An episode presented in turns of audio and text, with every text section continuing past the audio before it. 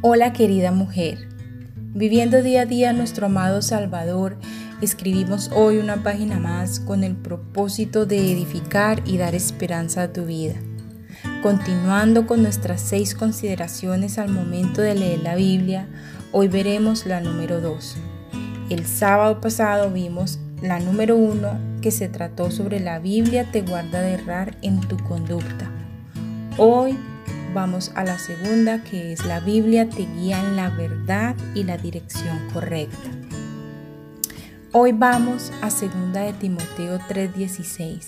¿Y quién no conoce este precioso versículo donde Pablo recalca que las escrituras son total inspiración de Dios y no son simplemente pensamientos de escritores individuales a quienes el Señor dejó expresar estos pensamientos en sus propias palabras.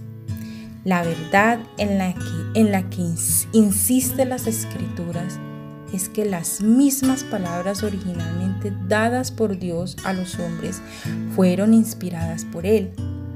Debido a que la Biblia es la palabra de Dios, es útil para guiarnos hacia la verdad y hacia la dirección correcta, lo que quiere decir que nos guía y nos apunta hacia Dios. Aunque hayan pasajes oscuros que no podamos entender en el momento, por ejemplo las genealogías, esos son difíciles de entender, pero el Espíritu Santo se encargará de mostrarte que hay alimento allí, que hay alimento espiritual y que cada uno de sus pasajes tiene algo significativo para tu vida y que alimenta tu conocimiento. Por lo tanto, la palabra del Señor es, querida amiga, cuatro cosas muy importantes. Es útil para enseñar, como lo dice en el versículo. Aquí se refiere a doctrina, a enseñar doctrina. La doctrina expone la mente de Dios tocante a temas como la Trinidad, los ángeles, el hombre, el pecado, la salvación, la santificación, la iglesia y los acontecimientos futuros. Es útil también para reprensión.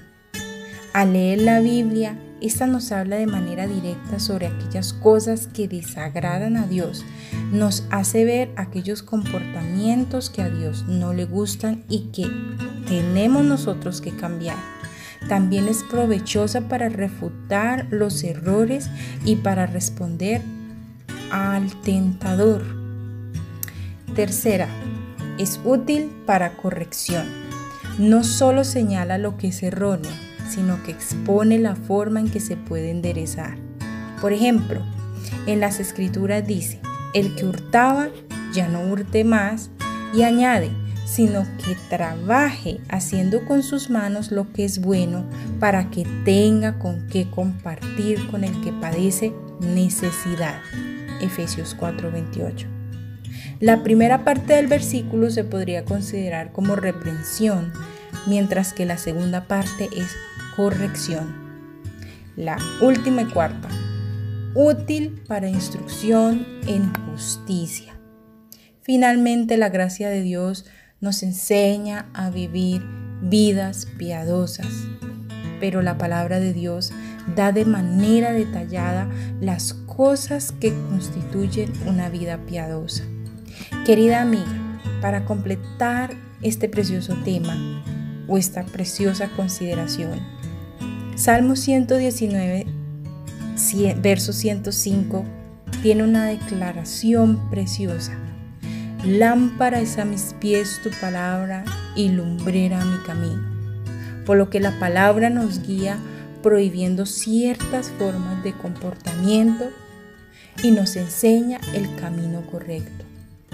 ¿Cuánto debemos nosotras a los amistosos rayos de la luz de esta lámpara?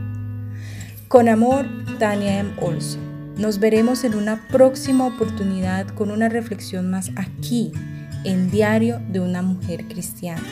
Bendiciones mil.